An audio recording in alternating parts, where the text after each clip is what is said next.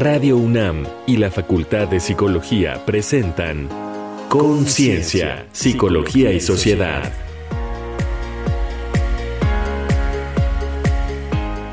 Trastorno por déficit de atención con hiperactividad, sobre o subdiagnosticado. ¿Qué tal? Sean todas las personas bienvenidas a Conciencia, Psicología y Sociedad el programa de la Facultad de Psicología y Radio UNAM. En esta ocasión les saluda a Frida Saldívar en los micrófonos y muy feliz de que nos acompañe nuevamente esta doctora Tania Rocha, quien ha sido miembro fundador, fundadora de este espacio y bueno, está de vuelta aquí en los micrófonos. Bienvenida, Tania. Muchas gracias, querida Frida, y muchas gracias a quienes nos están sintonizando en este momento. Es un placer estar aquí y poder eh, conversar de nuevo sobre temas que son de relevancia y que seguramente nos ayudarán muchísimo a orientarnos, sobre todo con el tema que vamos a hablar el día de hoy. Gracias por la invitación. Este espacio, Tania, de verdad que nos encanta tenerte aquí y ojalá en un futuro puedas también eh, seguir aquí en los micrófonos. Estamos encantadas, encantados de tenerte aquí en el espacio. Recuerden que también nos pueden marcar a este correo de voz para tener más información del programa, de los temas que aquí abordamos, que es 55 56 23 32 81 o bien acercarse a las redes sociodigitales de Radio UNAM y de la Facultad de Psicología de la UNAM. Así que iniciamos este programa que, como lo escuchamos al inicio de la rúbrica de entrada, pues es sobre trastorno por déficit de atención con hiperactividad sobre o subdiagnosticado. Escuchemos la siguiente sección que es Ecos de la Gente. Ecos de la gente.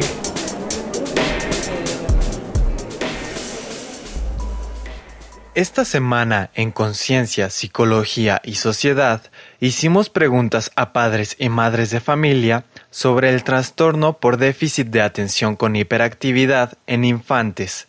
Adelante. Soy Yuriana, tengo 40 años yo soy Araceli Medina Guadarrama y tengo 48 años. Yo soy Atzimba González y tengo 31 años. ¿Alguna vez has considerado que tu hijo es demasiado inquieto o que es muy distraído y se le complica concentrarse? Sí, es muy distraído. Eh, no, es, es un poco inquieto. Sí, pues que no se puede estar quieto en un lugar, necesita estar como que haciendo alguna actividad. ¿Te parece que se trate de algo pasajero o que sea algo más establecido, como un rasgo personal? Como pasajero, porque algo familiar no. Y siento que es algo pasajero. Como vaya creciendo, siento que va disminuyendo un poco su inquietud. Siento que si sus papás le ponen atención como es, pues puede ser algo pasajero, pero si lo dejan a lo mejor y si puede ser algo que, se, que sea para toda la vida. ¿Te parece que esta forma de actuar pudiera estarle causando dificultades o complicaciones en la casa, la escuela u otro ámbito? Yo siento que en la escuela, por eso del, del bullying y todo eso, que es muy inquieto, luego a veces le hacen mucho bullying en la escuela. Eh, no, aunque es muy imperativo, es muy asociable es muy sociable con toda la gente, le gusta jugar. Si tú lo calmas, se queda quieto, o sea, le llamas la atención y él se queda tranquilo. Pues sí, porque a veces esos niños, pues como que a la gente no, no lo acepta o no lo ve bien por sus actitudes que tiene, ¿no? Entonces yo siento que sí le afecta o le afectaría a largo de su vida, porque pues a veces no mucha gente a, como que tolera ese tipo de acciones de esos niños. Para Conciencia, Psicología y Sociedad, Paulín Cano. Me preocupa mi pequeño, no sabe quedarse quieto. Sus maestras me han dicho que se levanta de su asiento, no para de hablar e interrumpe la clase a mitad de la lección. Siempre anda en la luna. Cualquier cosa lo distrae. En casa no me pone atención y comete errores bobos. Emprende 20 cosas y no termina una. Nunca haya sus juguetes y zapatos. Es adorable, pero me agota. Ella sospechaba que algo no andaba bien, pero no lo había mencionado. Otra mamá, con un pequeño con problemas similares, le dijo que le habían diagnosticado TDAH. Lo googleó, trastorno por déficit de atención con hiperactividad. resolvió buscar ayuda profesional. El TDAH es un trastorno del neurodesarrollo y es el diagnóstico mental infantil más común en el mundo. Persiste toda la vida, pues no existe cura. Sus síntomas se agrupan en tres componentes. Dificultad para prestar y mantener la atención, hiperactividad, dificultad en el control y exceso de actividad motora, e impulsividad. Dependiendo de cuál predomina, se clasifica como inatento, hiperactivo o combinado, y por su severidad en leve, moderado o grave. En décadas recientes se han afinado sus criterios diagnósticos y se ha extendido su conocimiento alcanzando a mayores poblaciones e impulsando su diagnóstico. Estadísticas recientes ubican su prevalencia global entre 5 y 7% en menores de edad y 2 y 7% en personas adultas, con cifras variables a través de diferentes países. Por cada diagnóstico en niñas se dan 12 niños, pero hay evidencias de subdiagnóstico en ellas. La proporción tiende a equilibrarse en personas adultas. Entre estas, 13 de cada 4 no fueron diagnosticadas en la niñez. Inquieta a profesionales de la salud mental que personas no capacitadas emitan diagnósticos de TDAH, incidiendo en las cifras sin evidencia confiable. En poblaciones con niveles bajos de atención pública en salud, los diagnósticos son mucho más escasos. Un diagnóstico y tratamiento oportunos ayudan a promover un futuro más sano, integrado y productivo para las personas y familias afectadas. Entonces, ¿cómo detectar oportunamente el TDAH? ¿Cómo se le distingue de otros trastornos? ¿Qué deben saber las madres, padres y docentes sobre el TDAH? ¿Y cómo evitar el sobrediagnóstico y el subdiagnóstico? Para responder estas y otras preguntas nos acompaña Eva María Esparza Mesa, licenciada y maestra en psicología por la UNAM y doctora en investigación psicoanalítica por el Centro Internacional de Educación Superior. Es académica de la Facultad de Psicología de la UNAM, donde coordina la residencia en psicoterapia para adolescentes de la maestría en psicología y es responsable del programa de investigación sobre el trastorno por déficit de atención con hiperactividad. Doctora, bienvenida. Nos da muchísimo gusto tenerte en esta emisión de Conciencia, Psicología y Sociedad. ¿Cómo estás? Hola, pues mucho gusto de estar aquí con ustedes participando en dialogar sobre este trastorno tan frecuente y tan controvertido hoy en día. Sí, doctora, muchísimas gracias por estar aquí en el programa y dando, bueno, ya escuchamos también tanto el Vox Populi como esta introducción al tema. ¿Qué entendemos por el trastorno por déficit de atención con hiperactividad o TDAH? Pues sabiendo también que en Internet hay muchísima información y bueno, ¿cómo, cómo encontrarlo puntualmente? Sí, Frida, como mencionaban en la introducción, el trastorno por TDAH es un trastorno que se caracteriza por tres componentes comportamentales básicos, que son la dificultad para mantener la, para prestar y mantener la, atención, las dificultades para controlar la motricidad y las dificultades en el control de impulsos. ¿no? Son los tres, eh, la triada comportamental que se, que se conoce y que, eh, como bien también lo mencionaban, dependiendo del predominio de alguna de estas, es como se clasifica en predominantemente inatentos si sobresale las dificultades en la atención, predominantemente hiperactivos si sobresale el componente hiperactividad e impulsividad que van ligados y combinado, que es el más frecuente, que el niño presenta dificultades tanto en el campo de la atención como en el del control de la motricidad y de los impulsos. Y cómo googlearlo, cómo buscar en el Internet sobre, eh, sobre esto cuando las, eh, los padres o los maestros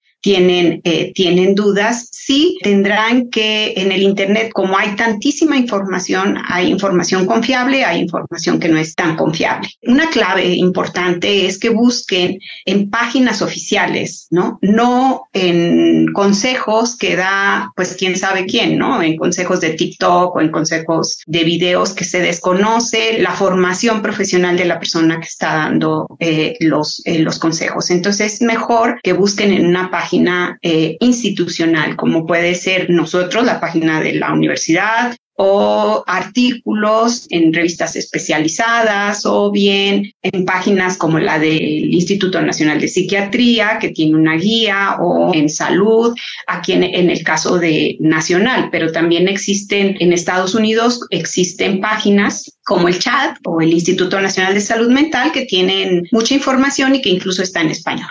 Muy importante lo que nos estás compartiendo, eh, doctora Eva María, y precisamente en el afán de aclarar a quienes nos están sintonizando, de acuerdo a tus investigaciones y la información que hay sobre el tema, el TDAH es un trastorno que se diagnostica de manera más frecuente en la niñez y de ser así, ¿por qué? ¿A qué se debe eso? Sí, se diagnostica porque se debe a que cuando el niño ingresa a la escuela, tiene unos requerimientos, especialmente en el sistema educativo tradicional, tiene unos requerimientos de mantenerse mucho tiempo sentado. Entonces, los niños que tienen dificultades para mantenerse sentados mucho tiempo, pues es ahí donde empieza a ver esos focos rojos, porque deben de estar, pues prácticamente antes de salir al recreo, tres horas sentados, ¿no? Con estas pausas del recreo y luego volver a estar tres horas más sentados. Y hay muchos niños que tienen esa, eh, esa dificultad y que tiene que ver más con las exigencias del mundo actual pasa algo similar con la atención, ¿no? Porque hemos hablado mucho de estas dificultades para mantener la atención, pero poco se habla de estos rangos de periodos de tiempo en que una persona puede prestar atención, incluso en los adultos. Existe poca investigación al respecto en niños que han sido, en población clínica, niños que han sido diagnosticados, ¿no? Cuánto tiempo pueden mantener la atención. Pero es importante mencionar que los lapsos son breves, o sea, un niño de edad escolar de entre 6 y 11, 12 años no puede mantener la atención focalizada más allá de 20 minutos. Incluso ese es el rango de los adultos, aunque un poco más variable, ¿no? Entonces es muy fácil. La, atención es una función muy, eh, muy volátil, se pierde con mucha facilidad. Entonces hay niños que mantienen un rango mucho más pequeño de 10 minutos y es ahí donde se pierden de las instrucciones eh, que puede estar dando los maestros. Hace unos años era también guía de campamento y era particular porque de alguna forma en poblaciones de escuelas particulares, cuando llegaban las notas de los pequeños para la cena o el desayuno, venían las pastillas, ¿no? Y cuando tú le preguntabas a los pequeños, tú sabes de qué es tus pastillas, tus medicamentos, decían, bueno, es que mis papás no pueden conmigo, ¿no? No me pueden controlar y entonces me tengo que tomar esto o porque soy muy inquieto. Cuando veía que íbamos a grupos de escuelas no privadas, eh, no había este tipo de, de recetas o de medicación y era diferente también su actuar entonces yo decía, bueno, aquí hay un sobrediagnóstico, que pasaran preguntas que me surgían, ¿no? Porque era curioso que todo un grupo estuviera medicado contra otras escuelas donde no había esta situación. Entonces también eh, me he encontrado a lo largo de la vida con personas adultas que en su infancia no fueron diagnosticadas y que ahora en las cuestiones laborales, por ejemplo, dicen, es que yo sentí algo raro en mí, no sabía qué es, pero fui a, pues sí, justamente con los profesionales y me diagnosticaron con esto a mis 30, 35, 28 años, ¿no? Entonces, en este sentido, ¿qué deben saber los profesionales cuando se encuentran con personas que acuden a ellos? Sí, esto que, que mencionas, Frida, es, muy importante, porque el primer lugar donde se identifica generalmente el trastorno es en la escuela. Es la escuela donde los maestros dicen no pone atención o mandan notas en los cuadernos, y que es más frecuente efectivamente en las escuelas privadas porque la disciplina es mucho más rígida al parecer. ¿no? Entonces, aquí es donde entramos a la cuestión de buscar un diagnóstico con un profesional, porque los padres hacen esto, googlean, preguntan a otros, ¿no? O bien incluso lo que hemos encontrado con mucha frecuencia es que los maestros diagnostican ya les dan hasta la hojita de vaya con el psiquiatra, vaya al Instituto Nacional de Psiquiatría, vaya al Hospital Juan N. Navarro para que le den una receta y mediquen a su hijo porque no lo vamos a aceptar o no va a pasar de año si eh, no está medicado. Eso ha hecho que incluso esté legislado ese asunto. Actualmente está prohibido por ley que las escuelas condicionen a los niños a estar en la escuela si no están medicados. Por eso estaba pasando con mucha frecuencia. Entonces aquí tienen que buscar la ayuda de un profesional. Pero ahí entramos en otro problema para preguntarnos si hay profesionistas capacitados para diagnosticar, ¿no? Para medicar sabemos que pues solo puede medicar el psiquiatra o el neurólogo, no el pediatra, el psiquiatra o el neurólogo. Eso para medicarlos. Pero para valorarlos, tendríamos que preguntarnos si estamos capacitando adecuadamente a los profesionales que se dedican a estos aspectos de la salud mental. ¿no? Y si nosotros hacemos una revisión de los planes de estudio de diferentes universidades, veremos que no viene este tema, no viene el TDAH, no es un tema que se trate. Hay materias de psicopatología y materias de diagnóstico, pero no viene específicamente cómo diagnosticar. Entonces, aquí pues es un problema para muchos esta cuestión de, como tú nos dices, de sobrediagnóstico, es decir, que se ponga con una alta frecuencia esta etiqueta, tiene que ver con los mecanismos de diagnóstico. Entonces, ¿qué está pasando? Y ahí también hay bastante investigación al respecto en revistas especializadas, es que la mayoría de las veces se diagnostica con cuestionarios que se han hecho de las clasificaciones diagnósticas, especialmente el DSM. el más famoso es el Conners y el de Conners y el de Vanderbilt. Y tienen su versión para padres y tienen su versión para maestros. Pero debemos de considerar que son cuestionarios que se han hecho a partir de la sintomatología que marca la clasificación hay una cierta tendencia ahí. Entonces, muchas veces se diagnostica con esos cuestionarios que se le aplican a los padres, se le aplican a los maestros y en 15 minutos se diagnostica, incluso sin ver al niño.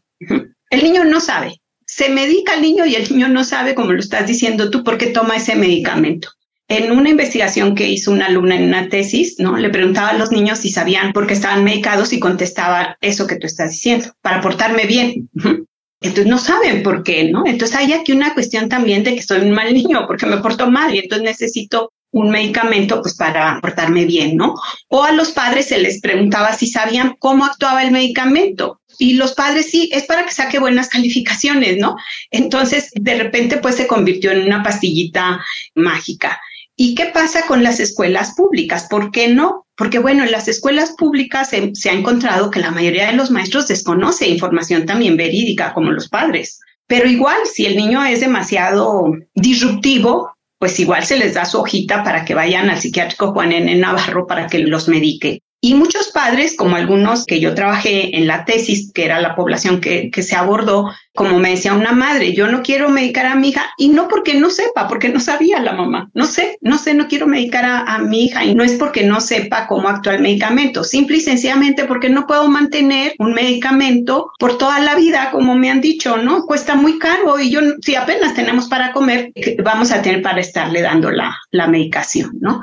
Entonces, es una cuestión en realidad de afinar, de que se hagan diagnósticos realmente con profesionales capacitados para hacerlo y de una manera meticulosa, porque se tienen que diagnosticar, que evaluar muchas áreas del desarrollo para ver si realmente es un problema, un trastorno o solo es transitorio del desarrollo. Sin duda, muy importante lo que nos estás compartiendo, doctora, porque tenemos el reto entonces de que no haya diagnósticos oportunos, de que haya un mal diagnóstico, de que exista información que no es adecuada en las redes. Y entonces, pues ante esto quisiéramos preguntarte, ¿qué deberían entonces conocer tanto maestros, maestras como padres y madres de familia respecto al tema, pues para orientarse y justo no caer en una situación como esta, en donde además decías, pues tiene también en las infancias, ¿no? Sí, tiene muchos efectos, incluso esto que decían del bullying, ¿no? Porque los mismos maestros cuando no conocen la situación pueden acosar a los niños, como esto de estar en la luna, un,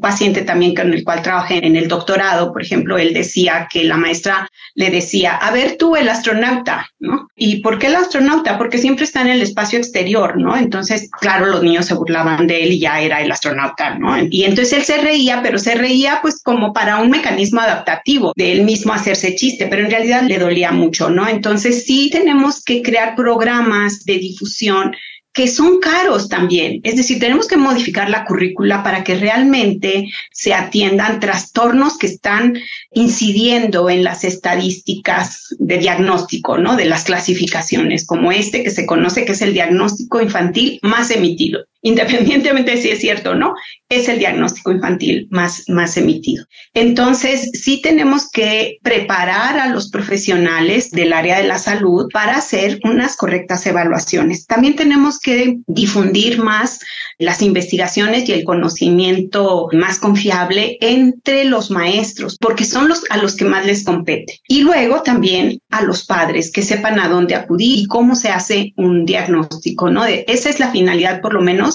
de las guías que nosotros hemos trabajado en el programa, que nos cuesta mucho difundir porque es caro y no somos pobres, en la facultad somos pobres, ¿no? Entonces, y es caro hacer toda esta difusión.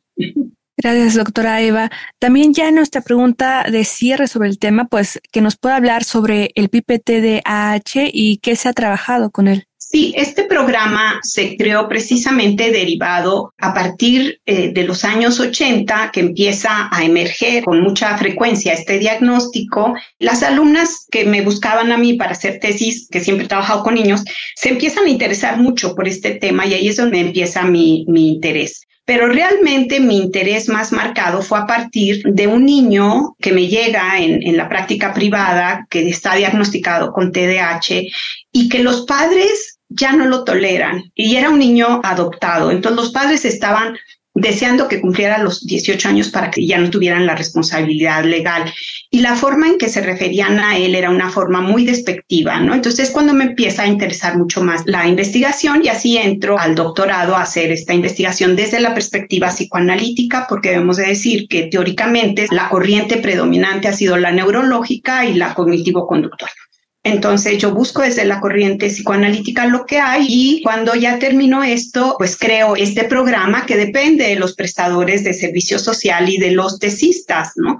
Y de becas, realmente, ¿no? Son muy necesarias las becas. Y así creamos tres guías de atención al trastorno. Una que es para profesionales y estudiantes de las áreas de la salud, otra que es para maestros de primaria y la otra que es para padres y que es la que se ha subido a la página de la facultad, ¿no? Porque los padres debemos de pensar que también son los que están más desprotegidos en este ámbito, son los que les atañe directamente y son los que menos saben qué hacer. Antes de la pandemia estuvimos dando cursos para, para padres y también derivado de lo que encontramos en este trabajo, se hicieron dos cursos totalmente en línea, un curso para maestros y un curso para estudiantes. ¿no? El curso para maestros ya se piloteó en 30 maestros del sistema de educación básica, ya se hicieron los ajustes y está albergado en la página de Moodle. El curso para estudiantes de la facultad también se piloteó y también está albergado en la página de Moodle. Entonces tenemos estas tres guías y tenemos dos cursos. Y esperamos nosotros que con mayores recursos podamos seguir difundiendo, haciendo cursos para, para padres, ¿no? Porque esto, la diferencia, sí hay eh, instituciones privadas pero pues nosotros hemos trabajado todo esto de manera gratuita. La gente puede descargar las guías de manera gratuita.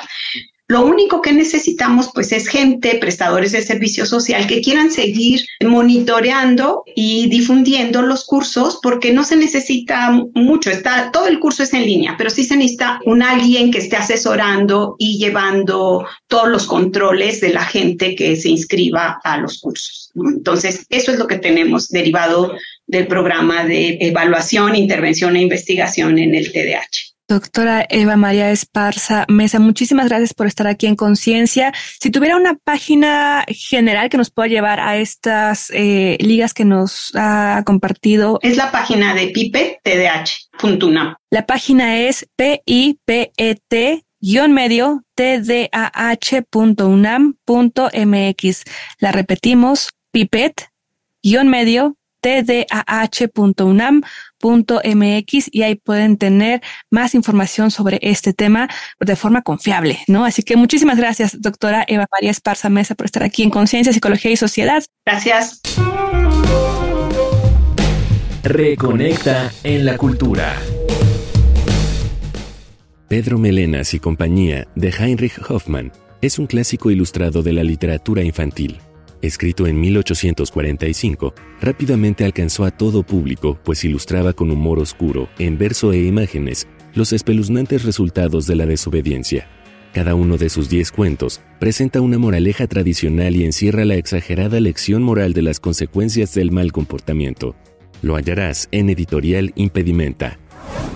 Como parte de su tesis de licenciatura en psicología, Idalia Delgado Villegas elaboró la guía para padres Mi hijo tiene TDAH, lo que los padres necesitan saber acerca del déficit de atención con hiperactividad, bajo la coordinación de nuestra invitada de hoy.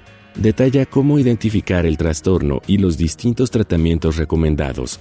Brinda consejos y estrategias para apoyar a niñas y niños con TDAH en la casa y la escuela Descárgala en el sitio web de la Facultad de Psicología. Es hora de preparar palomitas y acomodarse para disfrutar. Mommy, película dirigida por Javier Dolan con música de Ludovico Einaudi. Drama distópico en una Canadá ficticia, donde una ley dicta que madres y padres que no puedan controlar a hijos problemáticos les internen en centros especiales. Diane, madre viuda, decide ignorar la ley y educar en casa a Steve, su hijo adolescente, quien tiene TDAH y puede llegar a ser violento. Una vecina decide apoyarlos y van surgiendo preguntas sobre el misterio de su vida. Considerada una de las tres mejores películas canadienses del siglo, recibió el premio César al mejor filme extranjero. Estas fueron nuestras recomendaciones de la semana. Estamos en la recta final de Conciencia, Psicología y Sociedad. Tania Rocha Sánchez, ¿nos puedes dar pues tus reflexiones en torno a este tema? Muchas gracias, Frida, y de nueva cuenta, gracias a quienes nos están sintonizando. Creo que vale la pena, pues, reiterar que para tener un diagnóstico de un padecimiento, de una condición como la que hoy dialogamos, es importante, pues, acercarnos a personas que tengan las credenciales profesionales para hacerlo, que pongamos mucha atención, que no nos gane la desesperación en esta búsqueda de información en situaciones o condiciones como el TDAH. Puede haber algunos indicadores, algunos comportamientos pero que en cada persona podrá ser distinta la forma en la que esto se manifieste, cómo se desarrolle. Y no quisiera dejar de lado, ya saben que siempre está ahí esa mirada, que pues muchas veces los estereotipos de género influyen en que no se haga un diagnóstico oportuno, sobre todo en el caso de las niñas y de las mujeres. Así que, pues, acérquense a la información que se les ha proporcionado hoy. Tengan presente el contar con el apoyo de personas profesionales y para quienes están como maestros o maestras, pues entender también el papel clave que tienen, porque como nos decía la doctora Eva Esparza, justo va a ser en la escuela quizá uno de los espacios clave en donde podamos identificar esta situación y generar un diagnóstico a tiempo y oportuno. Muchísimas gracias, Tania Rocha Sánchez. Y pues nos estamos despidiendo de este programa. Les invitamos a que nos sigan también en las redes sociales digitales de la Facultad de Psicología de la UNAM para darles más información sobre este tema y también en las de Radio UNAM en el podcast es radiopodcast.unam.mx por internet la sintonía a las 24 horas del día en radio.unam.mx o en FM completamente en vivo a través del 96.1 de FM. Yo soy Frida Saldívar. Muchísimas gracias a todo el equipo de producción y nos escuchamos en la siguiente emisión. Hasta la próxima. Gracias, Tania. Gracias a ti también. Un abrazo a todas y todos. Radio UNAM y la Facultad de Psicología presentaron Conciencia, Psicología y Sociedad.